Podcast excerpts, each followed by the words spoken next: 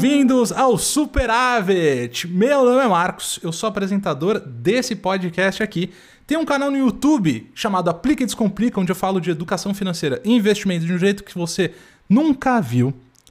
E nesse podcast aqui, a gente fala sim sobre dinheiro e investimentos, mas na verdade isso aqui é uma desculpa para eu conversar com pessoas interessantes e ouvir a história delas. Hoje, a pessoa que está aqui, sentada nessa poltrona virtual, é a Esté. Tudo bem, Esté? Oi, tudo bom? Tudo certo. primeiramente dizer que é verdade, ele faz mágica com os vídeos dele, porque até uma pessoa que não entendia nada sobre investimentos como eu conseguiu entender alguma coisa. muito obrigado, muito obrigado. Eu às vezes eu fico em dúvida se as pessoas estão entendendo o que eu estou falando. Algumas vezes eu acho que sim, algumas vezes eu acho que não, mas fiquei muito feliz que você conseguiu compreender as essas a selva de investimentos, né, que para algumas pessoas pode ser foda. Mas enfim, é eu hoje estou aqui conversando com a arroba Talkative Nerd, que ela é streamer e gerente de comunidades da Ubisoft Brasil. Essa é a build dela.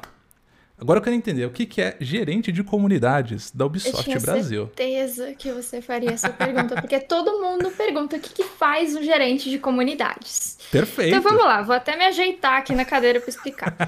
Primeira coisa que o gerente de comunidade faz é literalmente gerenciar a comunidade. Como eu trabalho na UB, a UB é uma empresa muito grande, a gente naturalmente tem muitos jogos, muitas franquias, uhum. e a gente tem uhum. jogos que tem Season Pass, né? Então eles têm aí conteúdo do ano 1, conteúdo do ano 2, então é uma coisa que está sempre sempre sendo atualizada. Então, o que, que acontece?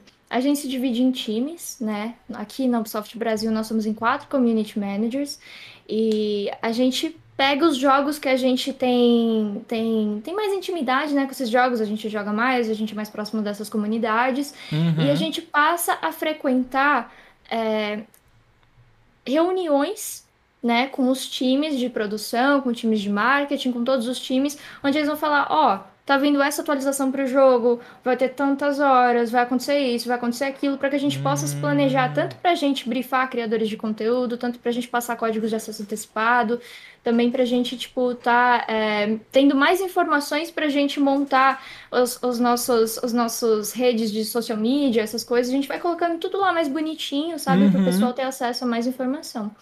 É, junto hora. disso, a gente também participa de reuniões com o time de marketing, onde a gente fala, bom, beleza, vamos fazer essa ação aqui. Como é que a gente pode fazer é, para que isso tenha um valor maior para a comunidade? Como, por exemplo, a campanha do Caju e Castanha com Assassin's Creed Valhalla. Uhum, né? Uhum. O Sarda ficou sabendo que, que a gente teria batalhas de rap, que traduzidas seriam repente. Ele falou, mano, por que não trazer o Caju e Castanha para fazer aí um repente do Assassin's Creed Valhalla? Uhum. Então a gente senta e tem essas reuniões criativas e a partir disso a gente começa a fazer coisas. Que tem a parte hora. mais burocrática disso também. Mas, Sempre no tem, geral, né? assim, é um trabalho onde a gente vai integrando times. Entendi, que da hora, que da hora. Então, na verdade, você trabalha muito com essa ponta, vai do produtor de conteúdo também, né? Uhum. Você tá sempre em conversa com eles, né?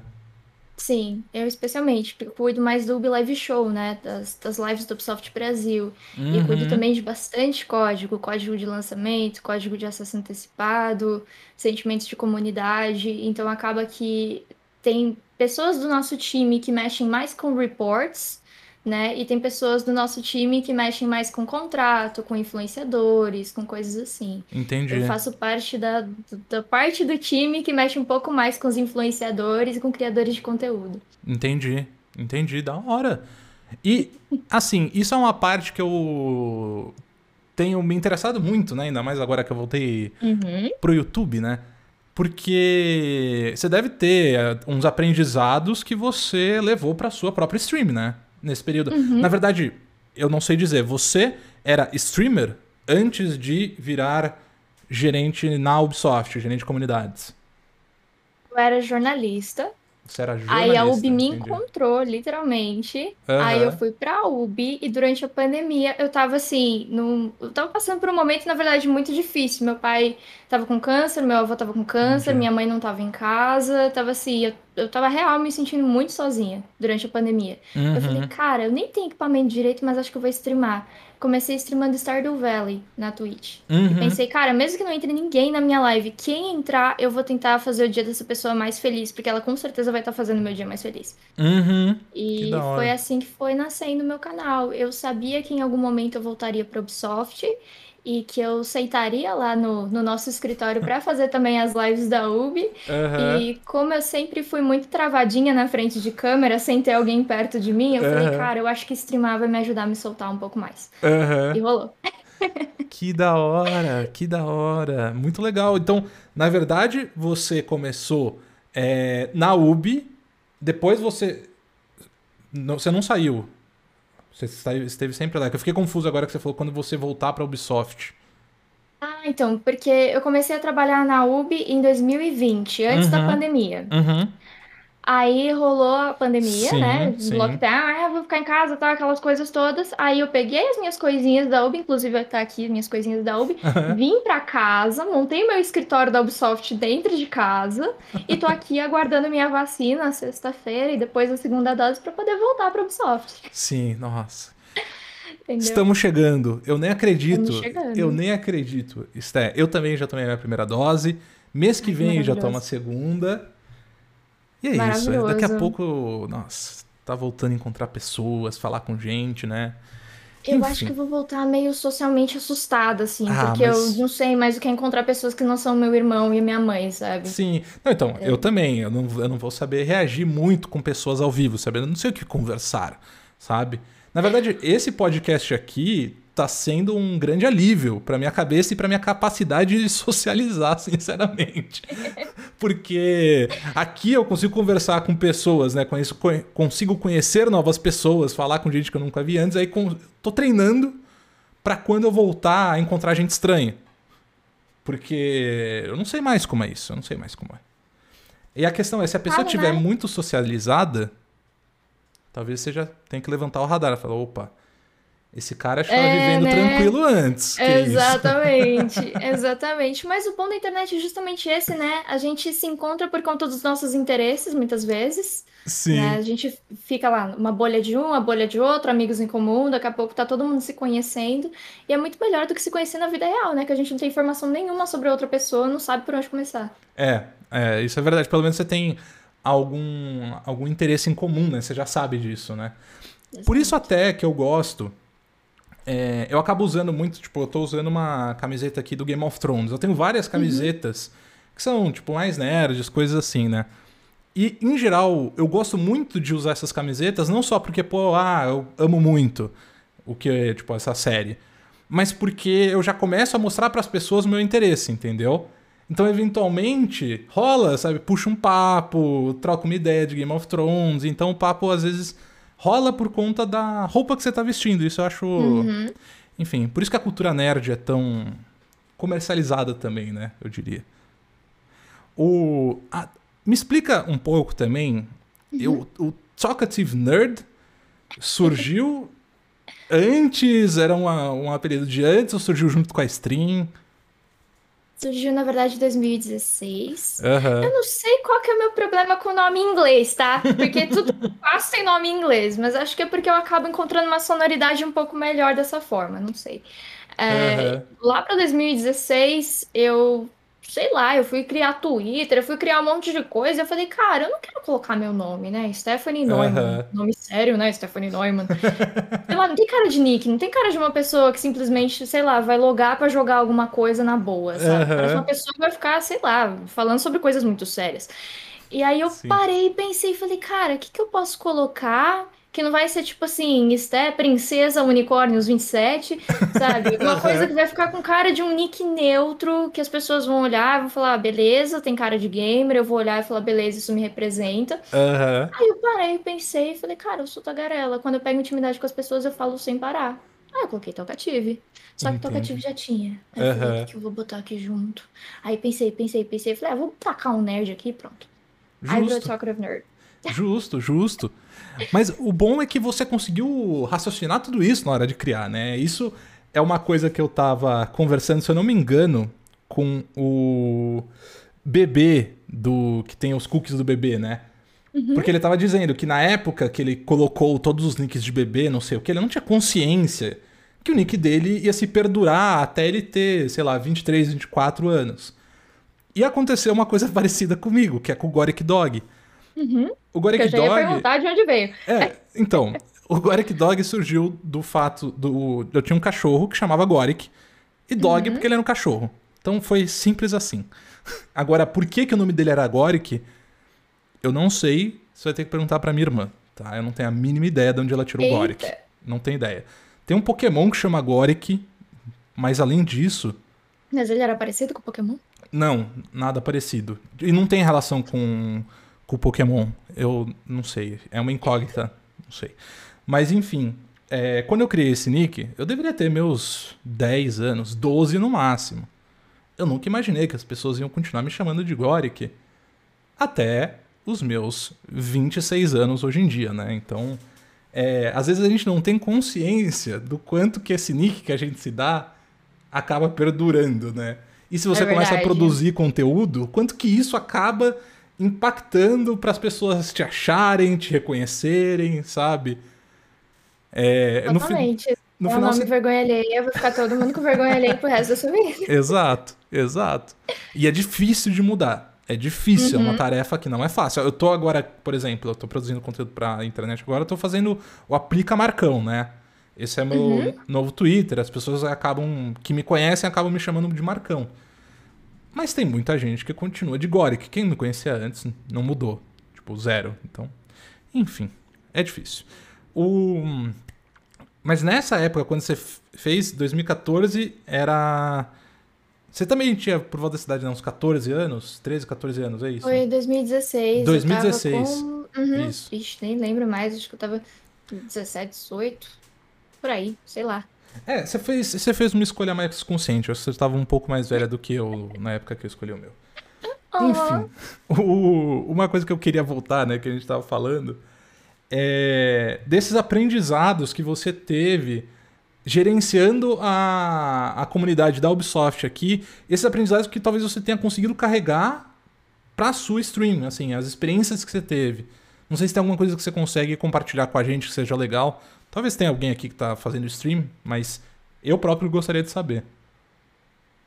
Então, na verdade, eu acho que eu levei de forma não consciente, Uhum. porque eu gerencio comunidades de games, né? Sim. E eu vejo assim, tu- tudo que eles trazem, geralmente, em Assassin's Creed principalmente, são coisas assim de, de, de valor que não necessariamente às vezes tem a ver com o jogo. Às vezes são coisas de história que a pessoa fala, ó, tava vendo isso daqui, lembrei do- da missão tal, não sei o que, olha, tal. O pessoal vai compartilhando muitas coisas de valor. Então, uma coisa que eu fiz quando eu comecei a streamar, a primeira coisa foi: quem sou eu e qual é o meu estilo?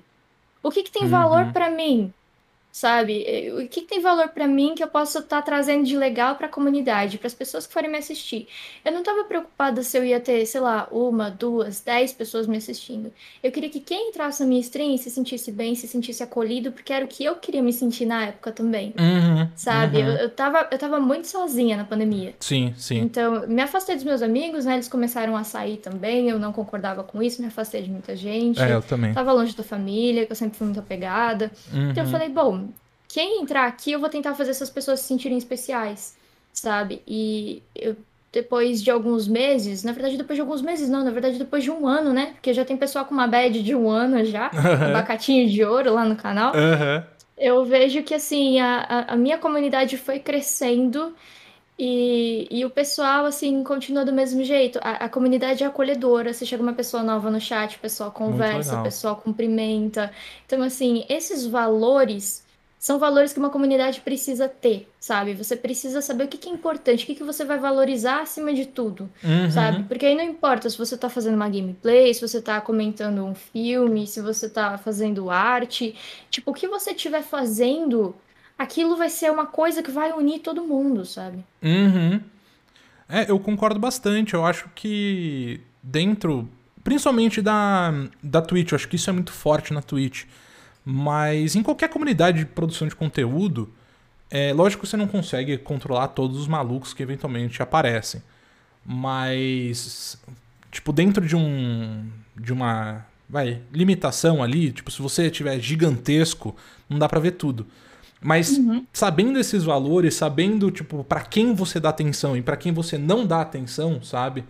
Eu acho que isso importa muito quem entra na sua stream depois, sabe? Porque se você tiver meia dúzia lá que estão sempre xingando, ofendendo e tal, tal, tal, quem é mais tranquilo vai chegar lá e falar, ah, putz, não vou vai ficar sentir aqui, mais, sabe? vai embora.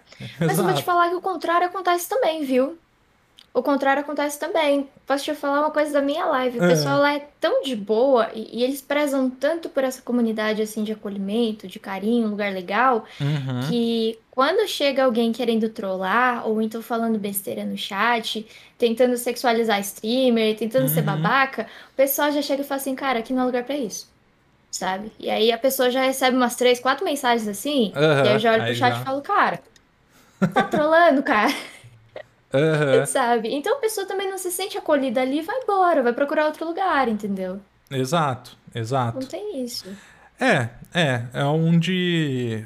Isso, isso é uma coisa foda, né? Eu não sei.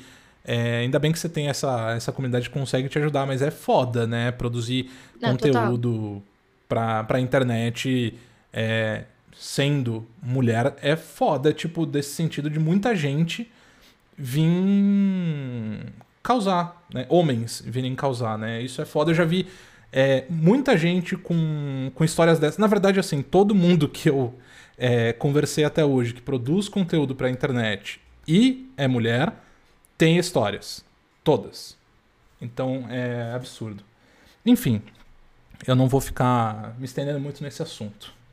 Tem problemas. Uma- Se precisar, tamo aí. Sim. Mas uma uma coisa que eu tava vendo recentemente, que eu tô curtindo muito, por isso que eu tô trazendo aqui, é uma série do Netflix que se chama Explicando. Não sei se você já viu. Já vi, é da hora. É muito da episódios hora. picados, que meu irmão adora. Aí às vezes eu sento do lado dele e falo, o que você tá fazendo? Tô vendo explicando. Aí eu fico lá. É legal. Cara, eu acho muito da hora. Eu tava vendo hoje, tem vários episódios, eles fizeram uns especiais sobre dinheiro, é, que é muito da hora vi aprender. ainda, preciso ver. É. É muito legal pra aprender, tá? Tipo, o explicando, que tem o explicando geral e eles fizeram vários outros explicando específicos, né?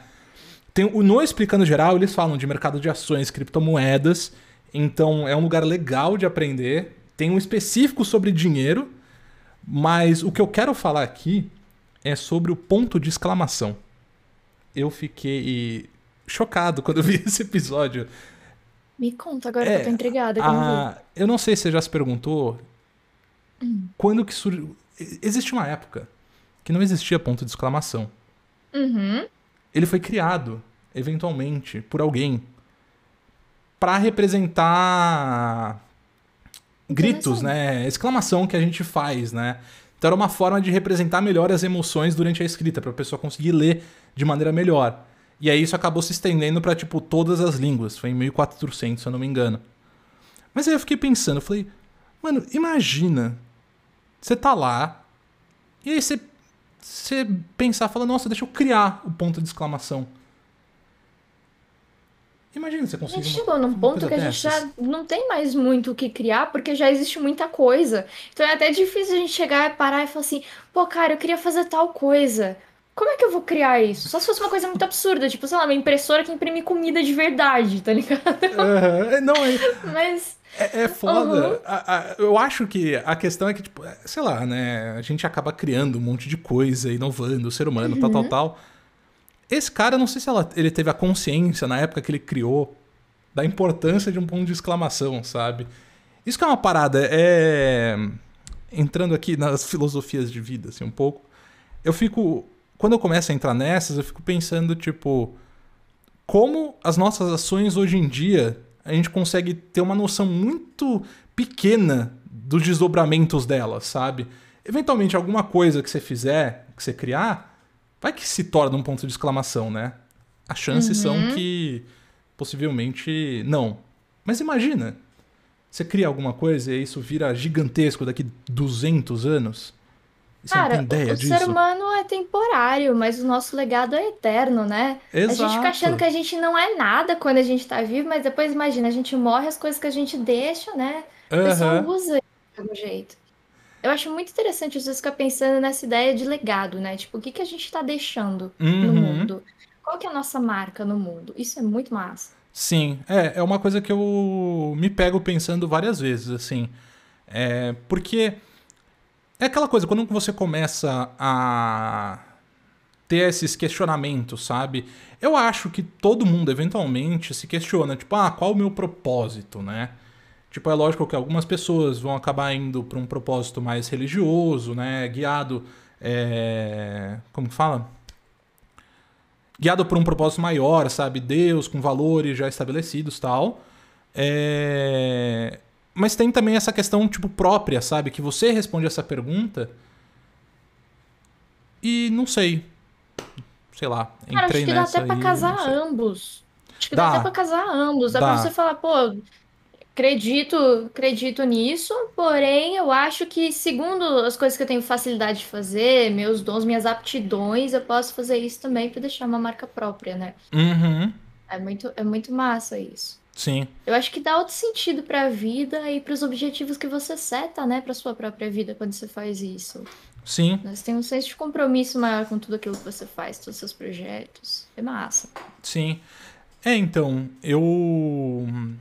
Eu me pego sempre lembrando disso, estava até pensando em fazer uma. Uma tatuagem meio para me lembrar desse, desse pensamento, realmente, de tipo.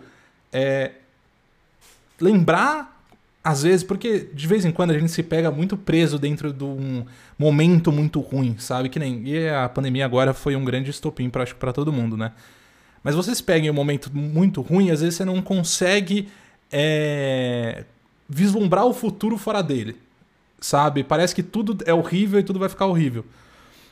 Mas aí quando você tem esse pensamento e você se enxerga, tipo, como essa, esse ponto de areia dentro da, da história do mundo, sabe? Dentro da história da humanidade, eu acho que você coloca as coisas sobre perspectiva. E aí você fala, cara, talvez as coisas ruins não fiquem ruins durante esse tempo todo. E tipo. É que eu sigo uma linha mais. Ah, esqueci a palavra. Nihilista, assim. Tá? Hum. Nesse sentido. Porque, para mim, tipo, a gente não tem nenhum. A gente não é nada, sabe? A gente é uma probabilidade matemática que aconteceu, sabe? Não hum. tem nenhum significado maior e a gente tá aqui. Mas, por conta disso, isso me dá uma liberdade de eu falar, ok, tipo, o, todo o significado foi, foi embora, né? Teoricamente. Uhum. Mas a partir disso, eu construo um significado, sabe? Isso me dá liberdade para eu definir o que seria um propósito para minha vida e para eu impactar as pessoas, sabe? Enfim.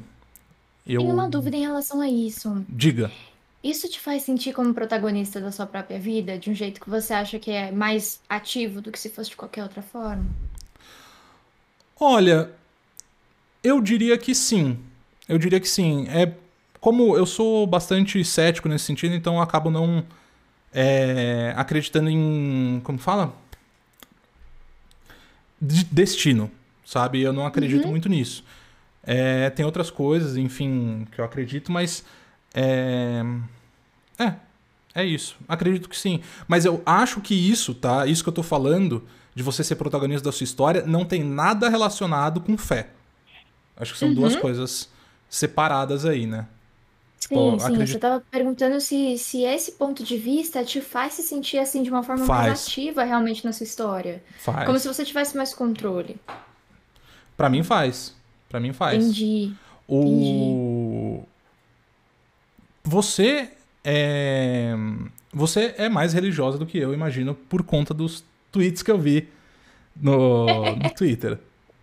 Na verdade, eu não gosto muito da palavra religião porque ela remete à religiosidade, né? Tipo, dogmas uhum. e tal. Mas sim, eu, eu sou cristã. Uhum. E, assim, eu não sei, eu, eu, eu, me sinto muito. Eu me sinto muito, muito bem, muito confortável uhum. é, na ideia do meu propósito, sabe? Uhum. Então, assim, eu, eu acho muito interessante conversar com pessoas que têm pontos de vista diferentes, porque Sim. eu gosto de saber como todo mundo se sente em relação a isso, sabe? Uhum. Especialmente como você falou que você não crê em destino, então eu tava pensando justamente nisso, né? No, no senso de protagonismo, de tipo, cara, tudo depende de mim, então o que que eu vou fazer? O que que eu. É meio que nem aquela frase do Gandalf, né? Que você pode decidir o que fazer com o tempo que lhe foi dado. Uhum. Então, É, é interessante isso. sim, é muito interessante. Eu. Falando em Senhor dos Anéis, né? Incrível, incrível. Adorei, adorei a, a sua lembrança. Jogou uma, uma frase do Gandalf, assim, isso é incrível. De forma aleatória. Não, mas faz muito sentido. Não é aleatório, fez muito Uhum. sentido dentro do que a gente tá conversando. É, mas eu, eu acho muito interessante também. O, o que eu gosto, é, o que eu tenho gostado muito de fazer aqui nos podcasts é realmente trocar essa ideia e, e escutar pontos de vistas muito diferentes. Tipo, até hoje em dia, o, o que foi mais, vai, é, diferente da visão que eu tenho de mundo foi o podcast que eu fiz com o João. Porque o João, ele tem uma visão diferente de sociedade, O assim, João o que do deveria Twitter? ser. É, o João BR. Ah, da hora, da hora, da hora. Sim. Que é, que é, da hora. É, E a questão é que, tipo, ele tem uma visão completamente diferente da minha, mas por conta disso, eu adorei fazer o podcast com ele, sabe? Porque Eu falava alguma coisa, ele rebatia, ele falava alguma coisa que eu considerava meio absurda e eu rebatia. E a questão é que quando você começa a dialogar dessa forma e entrar no, no, é, no diálogo e, e não só rebater, né? Tipo, tá aberto a mudar a sua visão também. Mas explicar a sua visão pra pessoa nessas horas que você começa a talvez captar melhor o que você acredita. Entendeu? Quando você Sim, vai explicar pra acho. alguém, Também acho. É quando você vê a essência do porquê que você crê de fato naquilo, né? Uhum, exato. E o- uma coisa que eu tenho associando né, com isso que a gente está falando, uma coisa que eu achei muito interessante de estar produzindo para o YouTube agora e estar explicando, é que mesmo no banco, tá? Que teoricamente, pô, eu estudei pra caramba sobre investimentos, tava fazendo sugestão para clientes de altíssima renda, tal, tal, tal. Aham. Mesmo assim, eu sinto que hoje dentro do YouTube eu tô aprendendo mais sobre investimento, sabe, Pra pessoa como a gente, sabe, pessoa física mesmo, sabe que você consegue fazer em qualquer corretora. Porque hoje eu me proponho a ensinar. Então, como eu tô me propondo a ensinar, eu tenho que pesquisar e explicar pra alguém. Nesse processo eu aprendo muito. Você aprende muito mais, você retém muito mais, né? Exato. Porque você precisa traduzir aquilo do seu jeito. Então, pra isso, aquela informação tem que estar retida dentro de você, né? Exato. É muito da hora isso. Isso é, bom muito demais. da hora. Que, aliás, queria te perguntar, atualmente, o, o que que você faz exatamente? Você falou de banco, você fala do YouTube, você tem um monte de projeto. Sim. Então, eu queria saber, assim, certinho, quais são todas as coisas que você faz que compõem a sua semana produtiva. Aham. É, eu gostei que eu passei de host pra entrevistado. Eu É. gostei muito aqui.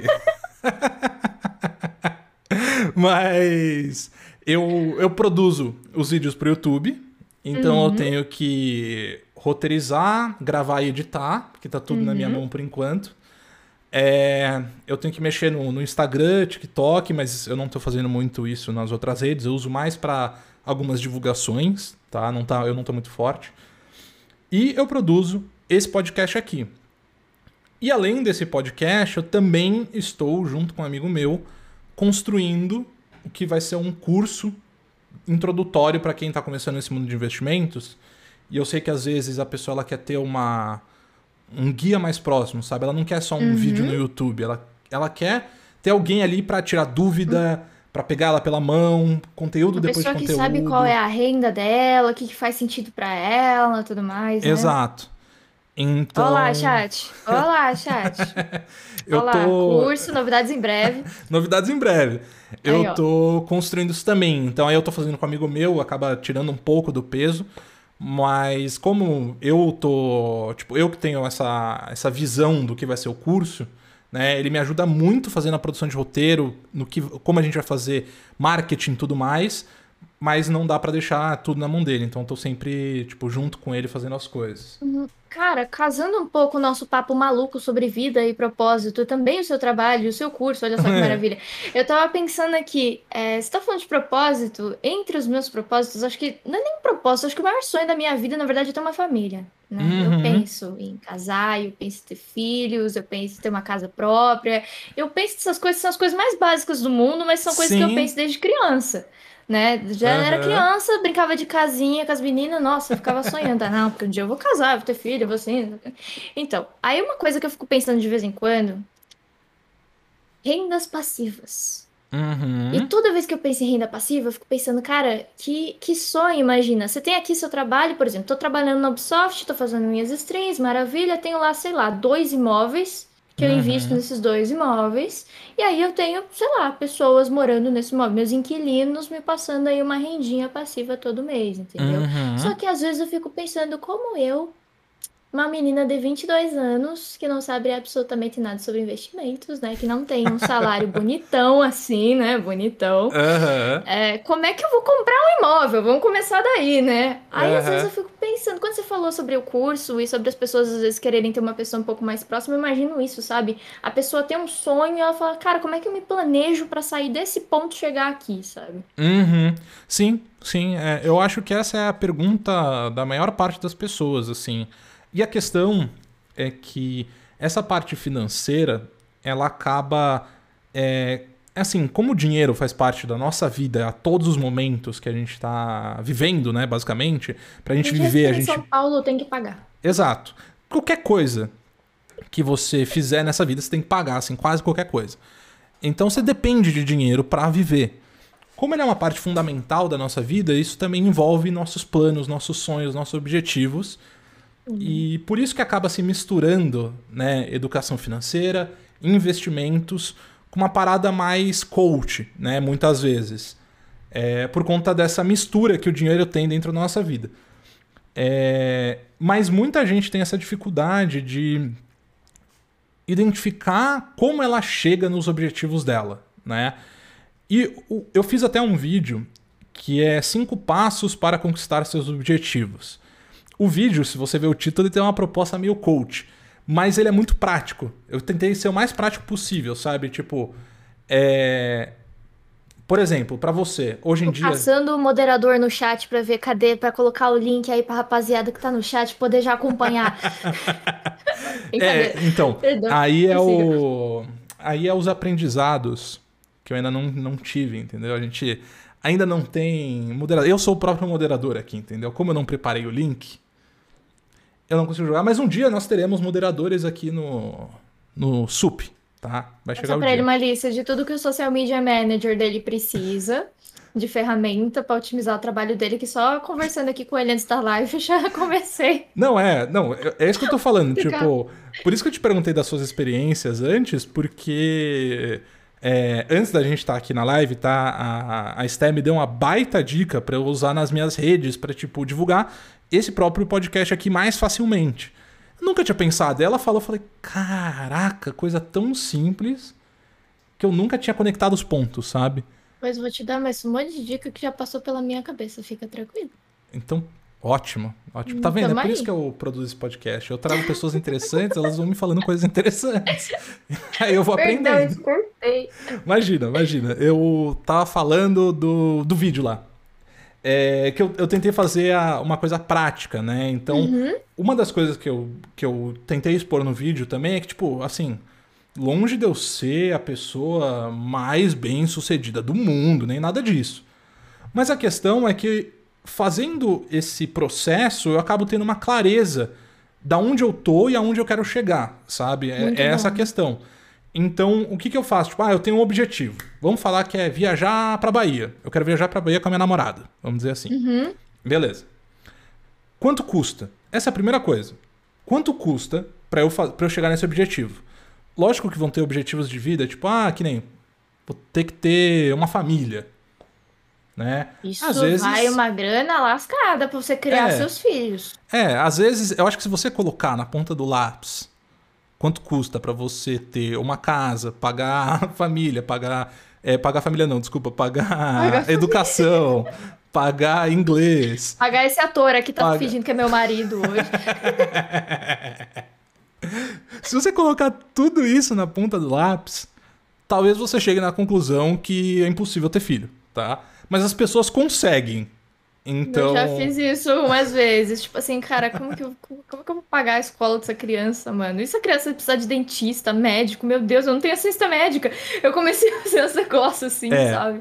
Gera uma ansiedade ferrada, né? Exato, Bizarro. exato. É, é difícil, é difícil. Mas, em geral, lógico que vão ter objetivos que são mais difíceis de você colocar na ponta do lápis desse jeito, né? Mas o que eu faço normalmente é calcular, tipo, ter um número, entendeu? Porque senão ele fica muito. Ele fica como um sonho mesmo, ele fica meio nublado. Ah, eu quero tal coisa. Tipo, a, a questão é você pensar, mesmo que seja família, tá? Às vezes é o seu grande objetivo. Tipo, o que você precisa pra chegar lá, e aí você tem que começar a definir metas e prazos. Isso é outra coisa. Não precisa ser, tipo, a- na ponta da risca, vai, tipo, ah, eu tenho três anos pra estar casada, cinco anos pra ter um filho. Meu Deus, que ansiedade isso, Entendeu? né? Não precisa ser Acaba assim. a sanidade da pessoa.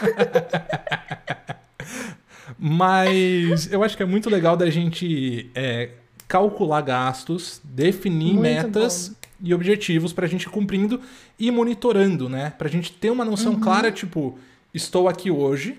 E, e o melhor é que fazendo isso, você consegue ter uma ideia, tipo, estou aqui hoje, estava lá ontem, planejo estar lá no futuro. Porque às vezes a gente se Uhum. Verdade. perde também, né? Tipo, ah, nossa, você fica meio ansioso, Uhum. loucuras da vida. Você meio que se perde. Em que momento de vida você tá, Sabe Quanto que você pode gastar, quanto que você pode guardar, né?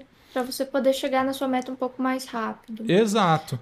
Mas, uma coisa que eu vou te dizer, tá? Que realmente eu sei que quando, quando a gente é mais novo, normalmente a gente não ganha nenhum salário absurdo, né? A não ser que a gente seja um grande prodígio ou dê muita sorte. Mas o quanto antes começar, melhor é, tá? Mesmo que seja com pouco. Porque dentro da equação de juros compostos, né, que é o quanto os seus rendimentos vão rentabilizar ao longo dos anos, a coisa que faz mais diferença é o tempo. A coisa que faz mais diferença é o tempo. Então, assim, se você começar a poupar pouquinho com 20 anos, você vai estar ganhando muito mais de quem começa a poupar mais com 40. Uhum, entendo. Entendeu? Uhum. Então, enfim, Cara, tô aqui te só- motivando pra Não, eu tô achando maravilhoso, porque assim, e aprender sobre investimentos. vou te falar que eu já tava até com vergonha, que eu falei assim, gente, eu tô com 22 anos, eu tô velha, né, cara, eu não... Tipo assim, velha no sentido de que já era pra ter começado a investir antes, mas o que que acontece? Eu não... Assim, eu não tinha muito essa consciência, sabe? Eu, eu era muito perdida. Um dia eu sentei com meu pai e falei, pai, eu quero aprender a investir. Ele falou, boa sorte, porque eu não sei. Eu falei, tá? Aí, tipo, a minha mãe, que entende um pouquinho mais, assim, do que ele, tava assim, filha, pra você começar a investir, primeiro você tem que começar a ganhar dinheiro. Isso é verdade. É, porque prim- os primeiros estágios que eu fiz na vida, ainda como jornalista, eu pegava Aham. todo o salário que eu ganhava e pagava minha faculdade. Então, assim, o Uhum. que, que sobrava pra mim? Nada. Ah, tem, tem dinheiro pro rolezinho? Não tenho. Não tinha dinheiro pra Uber, não tinha dinheiro pra nada. Tudo que eu ganhava, eu jogava na Uhum. faculdade. Aí me formei em 2019. 2019, eu ainda assim, eu tava fazendo meu, meu TCC, precisava pagar a faculdade. Já tinha acabado meu estágio de jornalismo, fui trabalhar numa loja. Inclusive, é Uhum. isso que eu ia falar pra você, que quando eu comecei a trabalhar na Uber, eles me acharam, cara. Eu recebi uma mensagem do Sarda, eu tava passando esfregão no fundo de uma loja. Ah, Olha que maravilha. caraca. Recebi, um- recebi uma DM do Sarda. Eu falei, gente, isso daqui é de mentira, é impossível, é fake. Eu cliquei no, no perfil do Sarda, falei, eita, nós é ele mesmo. Aham. E Mas a- aí, tipo, mas. preciso falar como que eu te achou? É, é, tipo, do nada, assim, de repente, ele conseguiu. Ele te encontrou. Não, na Você verdade, já conhecia ele. não. Na verdade, foi misterioso no dia, mas eu imaginei de onde tinha vindo. E depois, quando eu entrei na UB, sentei pra conversar com o Nico, que é meu colega hoje, ele me explicou e aí eu entendi, e aí eu vi que era isso mesmo. Entendi. Quando Entendi. você entra no meu Twitter, o tweet fixado dele tem lá todas as minhas redes, não tem? Sim, Tudo tem. bonitinho.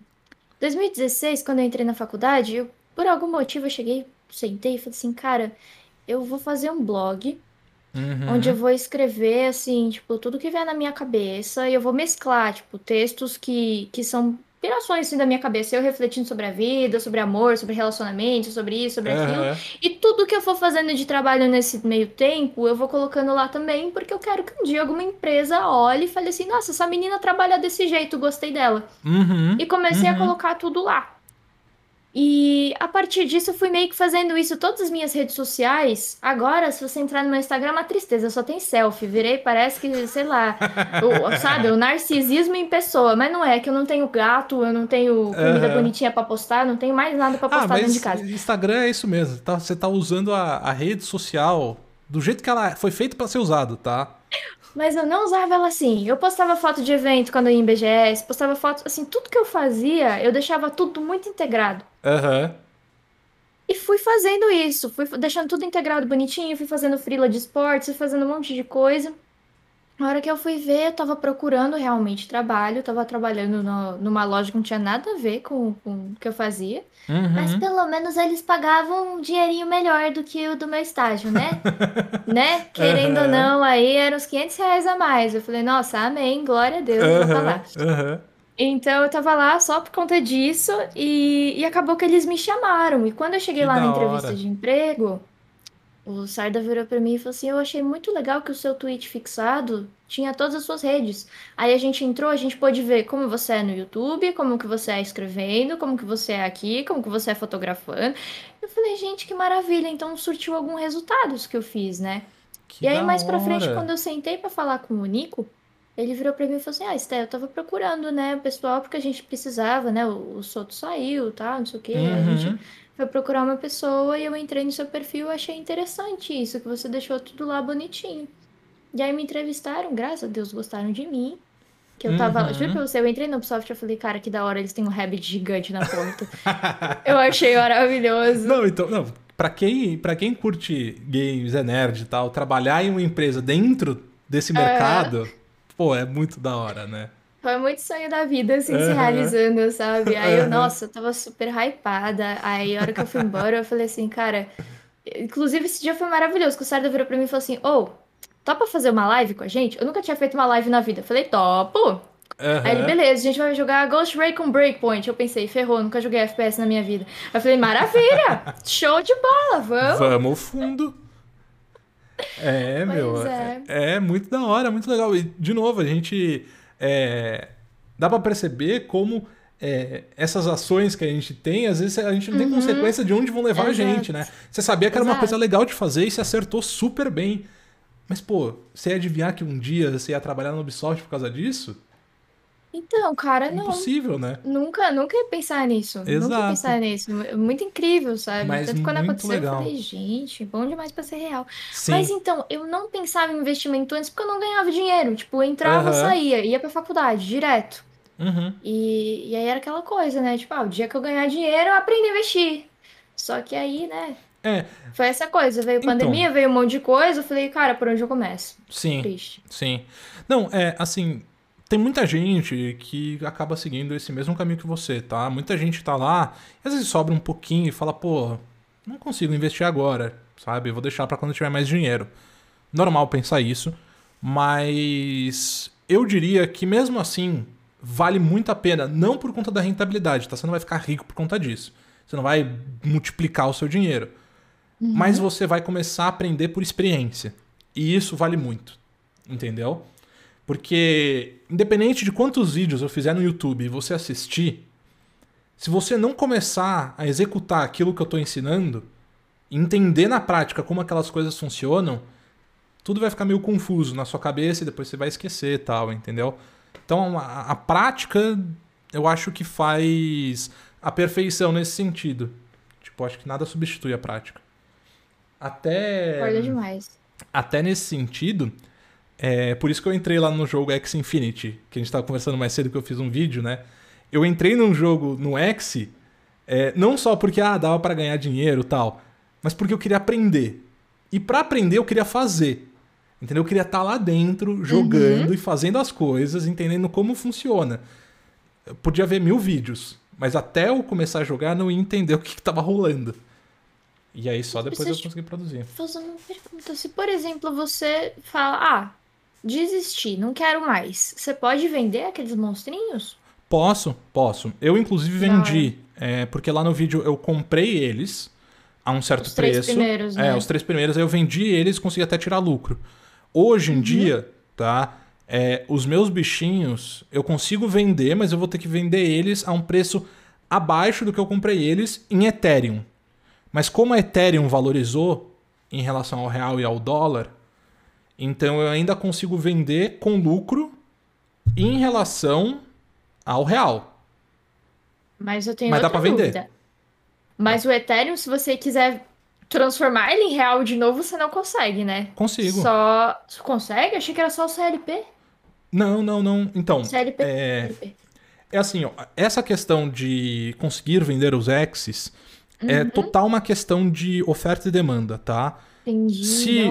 Se ninguém quiser comprar seus Exes, tipo, de repente aconteceu alguma coisa e falar: esse jogo é uma pirâmide, ninguém deve investir, e ninguém mais quiser comprar X, tá todo mundo vendendo, você não vai conseguir vender seus Exes a não ser que você jogue o seu preço lá embaixo, tá? É verdade. É uma questão de oferta e demanda aí, porque pra você vender, você não tá vendendo, tipo, pra, sei lá, uma empresa tal, você tá vendendo pra outras pessoas, tá?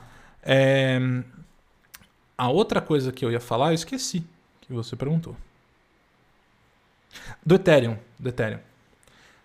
É, O Ethereum, ele é uma criptomoeda.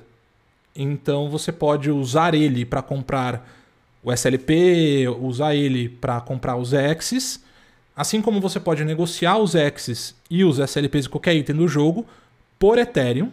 E aí depois com esse Ethereum você pode trocar por qualquer moeda que você queira. Se quiser trocar por dólar, você pode, por real você pode e tal. Só tem que usar uma, uma exchange, né? Essas Entendi. corretoras de criptomoedas, tá? Entendi, da hora. Cara, é que, assim, confesso pra você que me assustou muito quando eu vi, porque eu falei, cara, o investimento é muito alto. É, Até aprender sobre escolinhas e tudo mais, eu falei, cara, é um investimento muito alto. não é. Eu sou muito das antigas, assim, de tipo, ah, deixa eu pegar alguma coisa aqui, assim, mais de boa, né? Sim. Uma coisa que eu sei que o retorno vai vir em algum momento. Não, então, eu acho que assim, tipo, se, ainda mais se você tá começando no mundo de investimentos, isso não é o lugar pra começar. Entendeu? Não, não tipo, é. a não ser que você tenha esse dinheiro pra torrar. Entendeu? Porque pode ser que você ganhe dinheiro, mas pode ser que você perca tudo. Se você É perder tudo, você vai não estar tranquila. É, exato. Tipo, investir, investir é uma outra parada. Investir é você ter essa coisa de longo prazo, colocar em um produto que Uhum. você tem, não certeza, né? Mas você tem é, certas regula- regulações de mercado para garantir que pô, você não vai perder seu dinheiro. Você entender o produto, né? E saber que Uhum. não é uma sacanagem, Sim, né? Principal. Então, enfim, são coisas diferentes. É muito Mas, interessante mesmo assim. é, é muito interessante, até por isso que eu quis é, entrar, porque eu acho incrível. E querendo ou não, tipo, eu já pesquisei muito sobre criptos, né? Então todo esse mercado que envolve NFT, os jogos agora. É, mas nada como você tá lá fazendo pra você entender, assim. Então, por isso que eu decidi principalmente entrar nessa. Mas uma coisa que eu queria voltar um pouco no que a gente tava falando, que acabou passando batido, é nessa ideia de virar jornalista, porque pelo que eu senti, você pode me falar se eu tô errado, tá? Eu sinto que você curte muito escrever e produzir, certo? Por isso que veio essa. De onde veio essa paixão do jornalismo? Nossa, tem fita cassete de quando eu era criança. Eu pegando, tipo, sabe aquelas listas amarelas? Aham. listas telefônicas amarelas? Eu pegava, tipo, caneta, eu ficava assim, ó, nelas, ra- rabiscando, rabiscando. Minha mãe falava: O que que você tá fazendo? Eu tô escrevendo uma história, mãe. que da hora. Na verdade, quando eu era criança, eu queria ser escritora. Eu Aham. achava que quando eu crescesse, nossa, eu ia escrever vários best-sellers e essa seria a minha vida. Só que à medida que eu fui crescendo, eu fui entendendo que existia jornalismo. Eu via muito meu pai Uhum. assistindo jornal, eu via muito meu pai ouvindo rádio, e eu falava, cara, que legal, existem pessoas que ficam sabendo de tudo primeiro. E Uhum. elas, tipo, filtram aquilo e elas contam para outras pessoas de um jeito que elas entendem. Coisas complexas como economia, como política, como todas essas coisas. Essas pessoas conseguem fazer isso. Que legal! E à medida que eu fui crescendo, eu fui, tipo, me interessando mais e mais e mais. E falei, cara, como eu gosto muito de falar, como eu gosto muito de escrever, como eu gosto muito de produzir, talvez seja uma faculdade legal pra mim, Uhum. sabe? Talvez seja uma porta de entrada pra comunicação social. Que Tanto que legal. foi, né? Agora eu faço curso de Sim. marketing. Mas, assim, é, é isso, é comunicação social, é a sua porta de entrada, muitas vezes. Mas Entendi. confesso pra você que quando eu tava lá no terceiro ano, eu falei, cara, será que desisto de jornalismo e entro em direito? Sei lá. Será que jornalismo, né? Sei, É. Será que eu jornalismo tenho talvez. futuro? Talvez não dê É, talvez dinheiro. não me dê uma grana que eu quero pra ter a minha família. É, de novo nesse lance. Aham. Aí às vezes eu parava, pensava, minha mãe falava: Não, filha, faz o que o seu coração mandar. Se você quiser qualquer coisa, faz jornalismo. Você é nova ainda. Eu entrei na faculdade com 17 anos. Ah, que legal. ela falou: faz primeiro jornalismo, depois, se por algum motivo a vida te levar pra algum outro lugar, você vai fazendo outros cursos até você se encontrar, se encontrar profissionalmente. Aham. Eu falei: ah, tá bom. Então, meus pais me apoiaram muito nesse sentido, sabe? Não me deixaram ficar surtando antes de escolher uma faculdade. Aí eu só Uhum. entrei, fiz. Graças a Deus deu tudo certo. Meu segundo estágio foi na Band. Eu trabalhei com o. Datena durante um tempo. Ah, é? Na, na equipe, tipo, na- junto lá no set de filmagem, assim? Na verdade, na parte de apuração, eu, eu entrava em contato com bombeiro, com policial, com denúncia. A gente já chegou a prender uma Caraca. pessoa ao vivo. Meu, muito massa, velho. Muito massa. Que Tinha da uma moça, hora. quando eu fazia a ronda da noite, que ela ligava toda noite, cara, A- pra denunciar. A Toda ronda da noite. noite? A ronda da A noite. ronda da noite, era assim que você... É- Sim, porque eu ficava no setor de apuração, né? No setor de apuração é isso, tipo, 24 horas por dia tem gente lá. Porque se acontecer alguma coisa, você tem que mandar a equipe, você tem que bater nota. Já aconteceu de eu ficar sozinha às vezes lá, ficava eu e mais uma equipe, só que a outra equipe ficava do outro lado do andar, Aham. sabe? Caso Aham. acontecesse alguma coisa, a gente tava lá de plantão, sabe? Nossa, tinha uma moça que ela ligava toda noite pra denunciar. Hum. E aí uma vez eu falei, não, moça, me conta. Não tava fazendo nada, tava de madrugada. Eu falei, ô, conta aí, quero saber. Aham. Pô, ela me contou uma história tão cabeluda, mas tão cabeluda. E assim, era uma moça simples, tipo, ela não sabia como, como, como prosseguir com aquilo. Aham. Aí, beleza, eu anotei, no dia seguinte conversei com os meus colegas, eles, pô, mas isso daí é denúncia, a gente não pode fazer nada, tem que ter polícia envolvida. Naquela mesma noite, a moça ligou de novo, eu falei, ó, não posso fazer nada, sou jornalista, tem que falar com a polícia. Ah, mas isso, mas aquilo, não sei o quê. Bom, só sei que eu orientei a moça, ela falou com a polícia, virou um caso, a gente deu exclusivo. Falei, gente, era, era uma adrenalina muito massa. Nossa, Adrenalina muito mano. massa. Eu não, eu não tinha ideia disso. E, e de verdade, eu não tinha. Eu nunca tinha imaginado na, no processo que era. Que Hum. é ter, tipo, da Tena funcionando.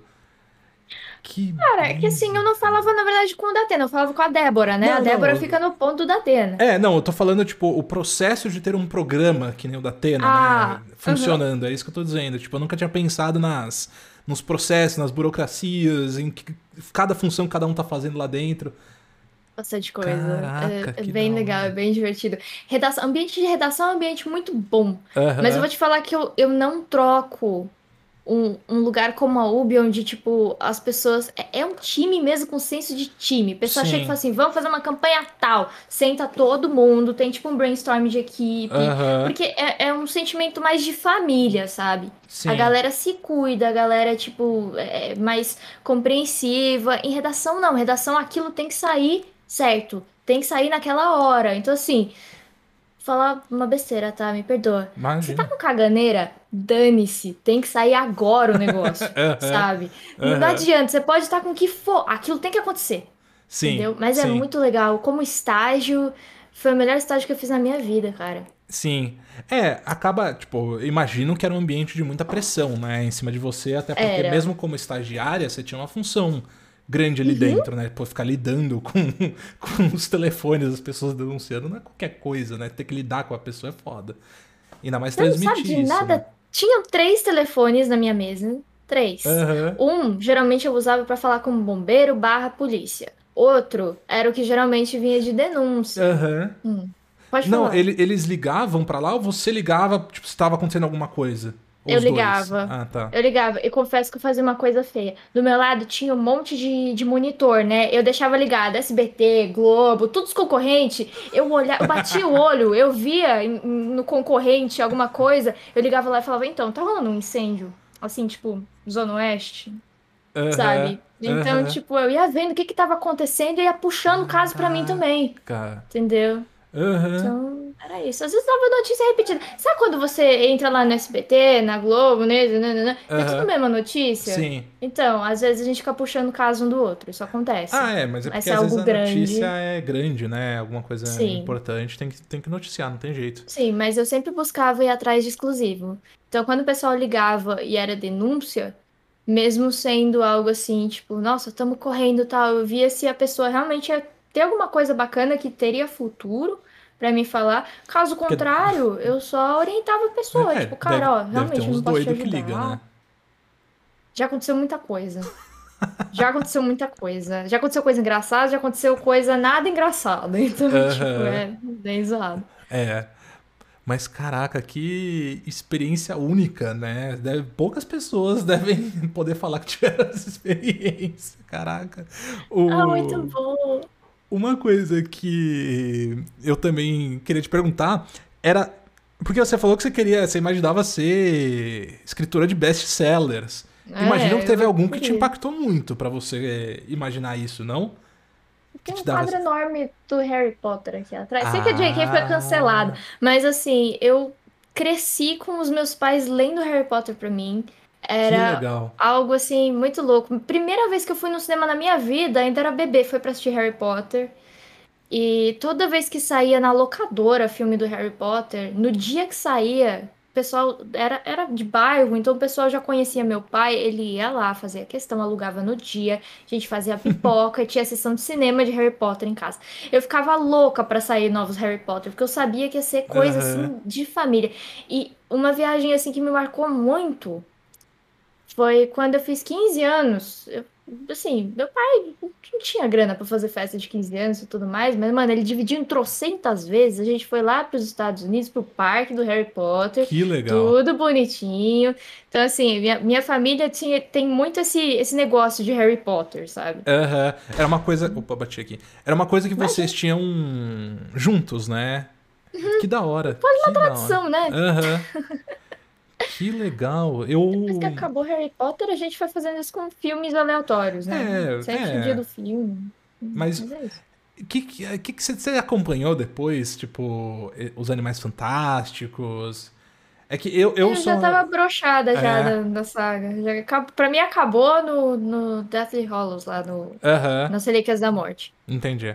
É, pra mim, assim, é, eu gosto, gosto muito de Harry Potter, eu assisti pra caramba quando eu era é, jovem adolescente depois, né? Mas nunca foi uma série que me pegou tanto, sabia? Tipo, eu acabo, tipo, acho que se eu for pegar as- o que mais me impactou dessas obras, assim, eu diria que é Senhor dos Anéis e Game of Thrones. Isso é da hora. É, Senhor dos então. Anéis, meu pai amava, assistia muito com ele também. Ó, ia te dar uma boa notícia agora, hein? Você não é tão chegado assim em Harry Potter, isso significa que o jovem de hoje não te acha cringe. Tá? Parabéns o- pra você. O jovem de hoje acha que quem gosta de Harry Potter é cringe? Acha, quem paga boleto também, quem toma café também, entre Ah, outras mas- coisas. Não, aí eu sou cringe. Aí eu sou cringe, aí não tem jeito. Eu pago Teve- boleto gosto de Harry Potter, então já acabou pra mim. Gabaritei. Somos, somos todos cringe. Agora eu falo que eu sou cringe com orgulho. Mas eu, eu adorei, eu adorei que eles, é, que esse termo pegou pra nossa geração cringe, sabe? Meu Deus. Eu- é, é uma coisa tão, sabe? Ai, eu é que eu, eu acompanhava as coisas cringe, eu nunca conseguia assistir coisas muito cringe, tá? Sempre foi difícil pra mim. Coisas que dão vergonha alheia, tô dizendo. Não, sim, mas eu tô pensando em exemplos de coisas que dão vergonha alheia. Exemplos de coisa que dão vergonha alheia. Quando alguém começa. Ah, The Office.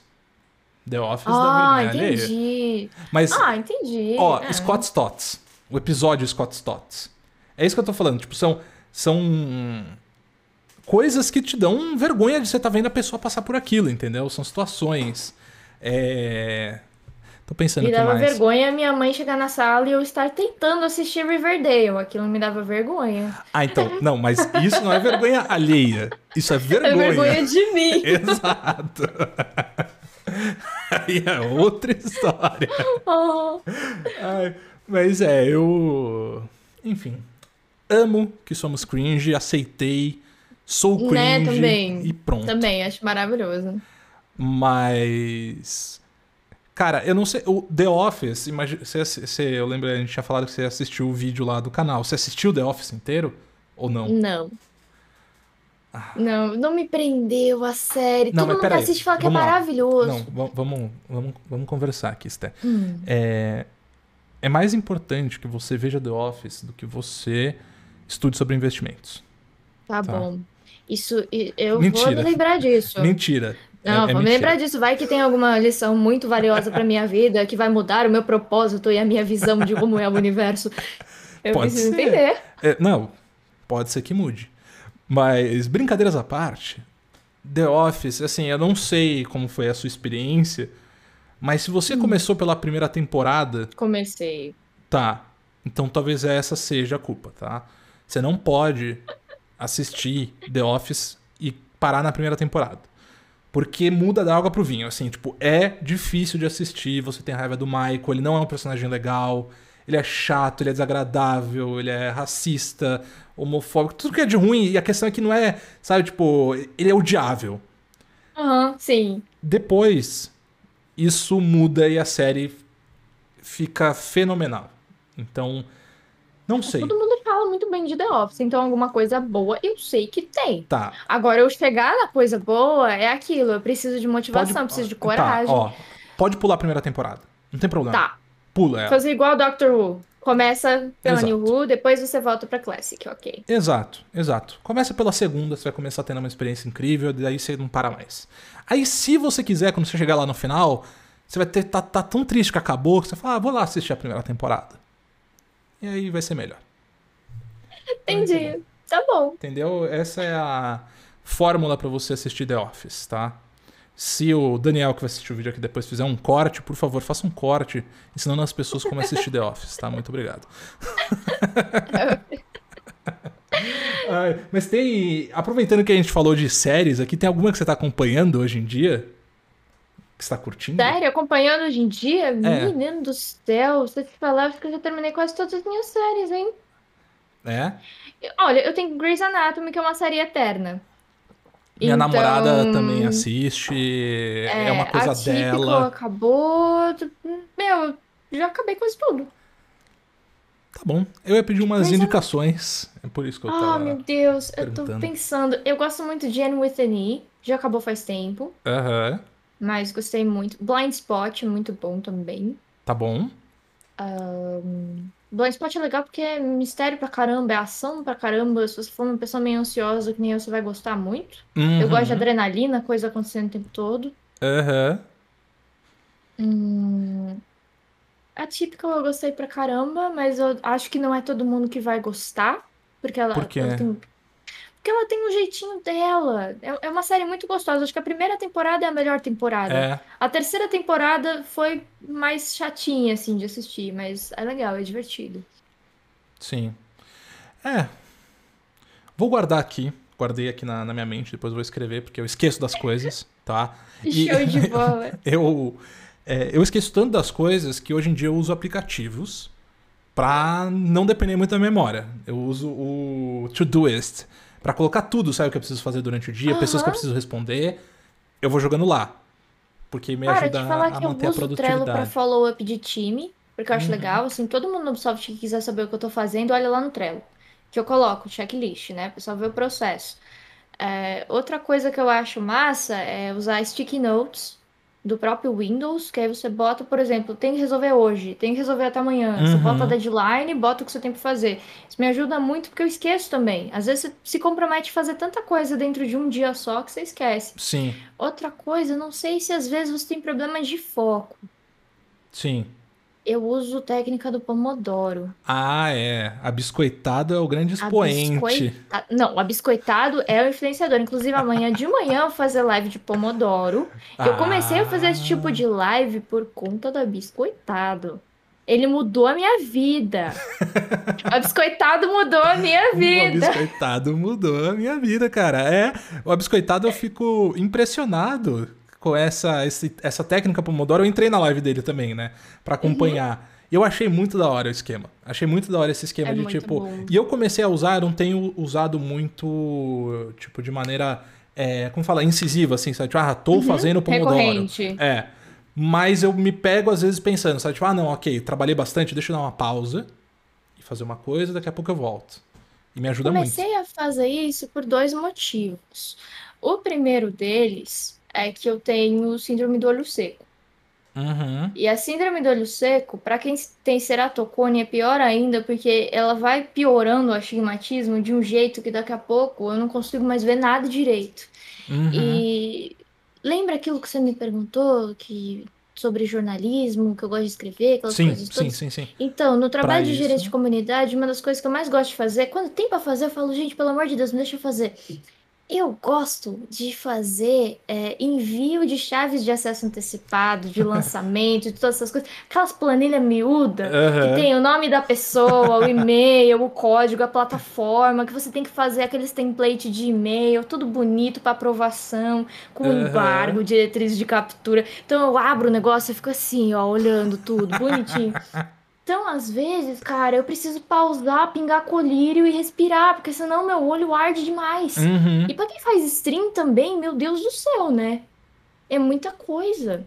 Não é, você, você tá o tempo inteiro. Tipo, pra mim, já que imagino não ter nada disso, nunca pesquisei, né? Mas imagino não ter nada disso, já é foda você ficar o dia inteiro na frente da tela. Não deve ter. Se tivesse ceratocone, tu não estaria aí bonitão sem óculos, não. Estaria bonitão É, de óculos, É, é. verdade. É Não, não daria, não daria. É verdade, é verdade. Não tenho, não tenho. Mas, enfim, já é foda. Mesmo não tendo nada. Então, tendo uma condição que piora tudo, é complicado. É complicado. Complicado. O, mas eu, até falando sobre o Pomodoro e esses, esses métodos, eu lembro que você estava falando no Twitter exatamente de algumas práticas que você estava tendo que estavam melhorando a sua produtividade, né? E aí eu queria que você compartilhasse algumas coisinhas. Tipo, Pomodoro a gente já falou um pouco aqui, mas tem Uhum. algum aplicativo, às vezes, que você usa que tem te ajudado? Pior que aplicativo, não. Na verdade, assim, uma coisa que me ajuda muito é que a bateria do meu celular é viciada, então às vezes eu sou obrigada a deixar ele longe de mim carregando. é, Que nem, ó, isso no momento ele ajuda. tá aqui, ó, ele tá carregando e tem um braço aqui no meio, então, ó, não dá pra pegar. É muito legal, eu faço armadilha pra mim.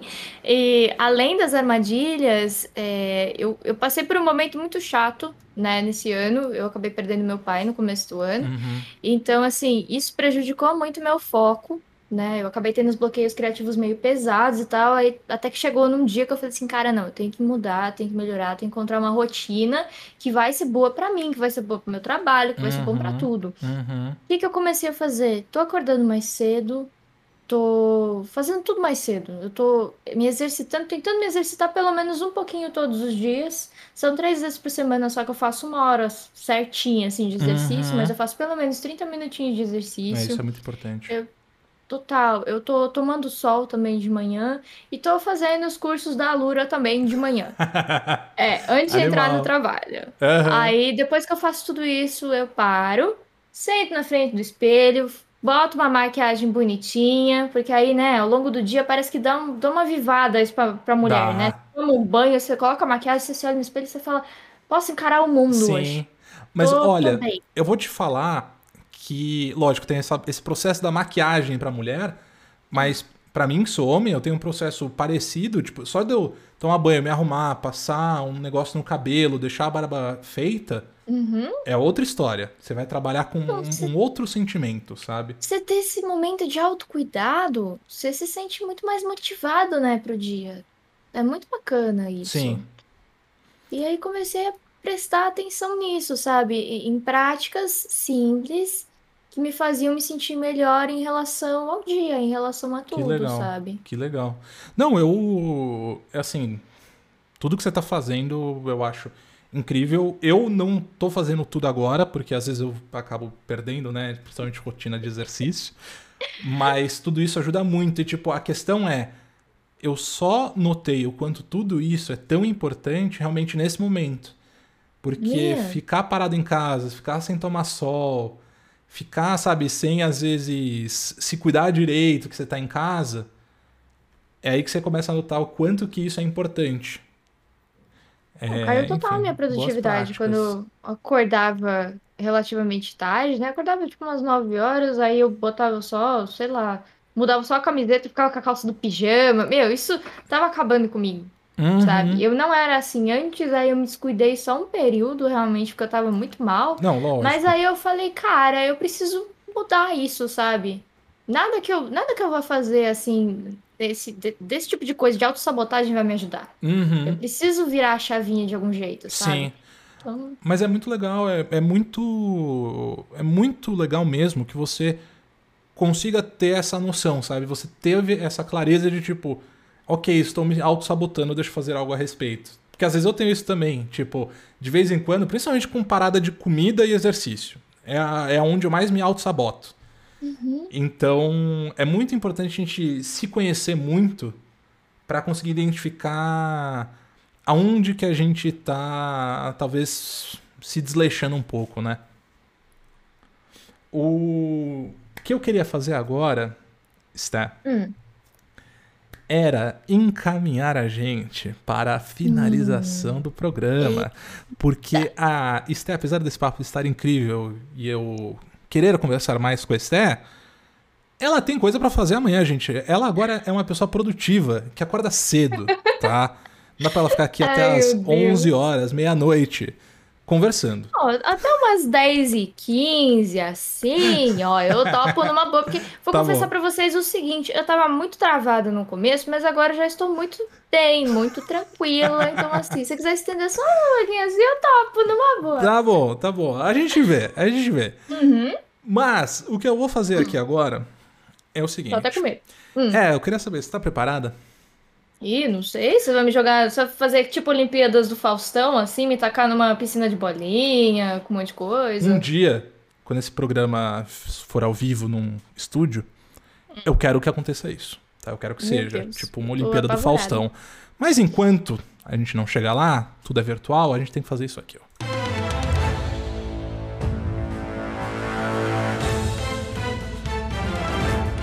No arquivo confidencial, chat, socorro. Você está no show do Marcão. Eita, nós! Olha lá como é que pois eu vim parar aqui. Pois é, pois é. De repente, você caiu aqui no show do Marcão e eu vou te explicar a proposta. A ideia é a seguinte. Eu vou te fazer uma pergunta relacionada a esse mundo de investimentos. Tá vou te dar algumas alternativas. Se você responder certo, você eu ganhei uma ganha... chave de Assassin's Creed Valhalla, brincadeira. você ganha uma. É, me perdi aqui. Você ganha um milhão de Descomplicoins. Descomplicoins são moedas digitais e imaginárias, tá? Do Aplica Descomplica. Achei que ia ganhar Bitcoin, chat. É, assim, é... um dia, quem sabe, a gente premia em Bitcoins, em prêmios que existam, tá? Enquanto isso, você ganha Descomplicoins, que valem muito mais que barra de ouro, valem mais que Bitcoin. Com Descomplicoins, você pode comprar o que você quiser até a felicidade. Mas eu tenho que te dizer que um milhão de Descomplicoins você tem que usar uma vez só. Não dá para você dividir. Então dá para você comprar uma única coisa. Qualquer coisa. O que, que você compraria com um milhão de Descomplicoins? O que, que você vai comprar se você acertar? O que, que eu vou comprar? É eu vou comprar a cobertura linda e maravilhosa que eu vou usar para fazer o meu estúdio, para levar meu namorado para ficar lá comigo, entendeu? Uhum. Que futuramente vou ter meus filhotes, entendeu? Eu vou, vou, vou ter minha, minha casa dos sonhos, minha cobertura top da balada. É isso. Beleza. Beleza, beleza. Então você vai comprar uma cobertura. É Fechado. É eu quero Grande ver. time no Axie. Esse chat tá demais. Esse chat tá brabo aqui. É, eu. A pergunta é a seguinte: hum. eu vou te mandar. Alternativa, como não consigo mexer no Discord, vamos te mandar pela DM do Twitter. Tá? Tá abrindo o a minha pergunta. agora, senhores. Atenção, atenção. A questão é a seguinte: se você pesquisar a resposta, eu não vou eu não saber. Vou. Mas... Mas eu posso compartilhar a tela com você. É, mas tem minhas não, DM não, aqui, não, né? Não, não, é bonito. Não, não, não precisa. Eu acredito, eu acredito. A questão é, eu não preciso saber. O karma do show do Marcão, ele existe e ele acontece. Então, se Eu você quiser. assim, ó. Eu vou ficar com as mãos para o alto. Tá bom, tá bom. Beleza. E aí, ó, eu tô, eu tô com a DM aberta. Tá escrito aqui, ó, Marcos Souza, vírgula, CFP. E ele está digitando. Perfeito. Então, assim, ó. Perfeito. Ótimo. ó. A Fechou. pergunta é a seguinte: Depois do último aumento na semana passada, a Selic atual hoje é de A 3,25 ao ano, B 7% ao ano, C 6% ao ano ou D 5,25% ao ano. Mandei aí pra você. Ah, tá. Eu acho Enquanto que as... está a Selic Hum. hoje?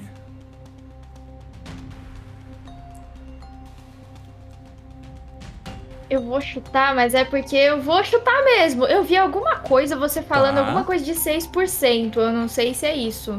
Tá. Mas o meu bom senso me fala a letra A. Mas eu vou chutar. Tá, eu vou chutar A. Você vai chutar a 3,25 ao ano. Você tem certeza disso? Não.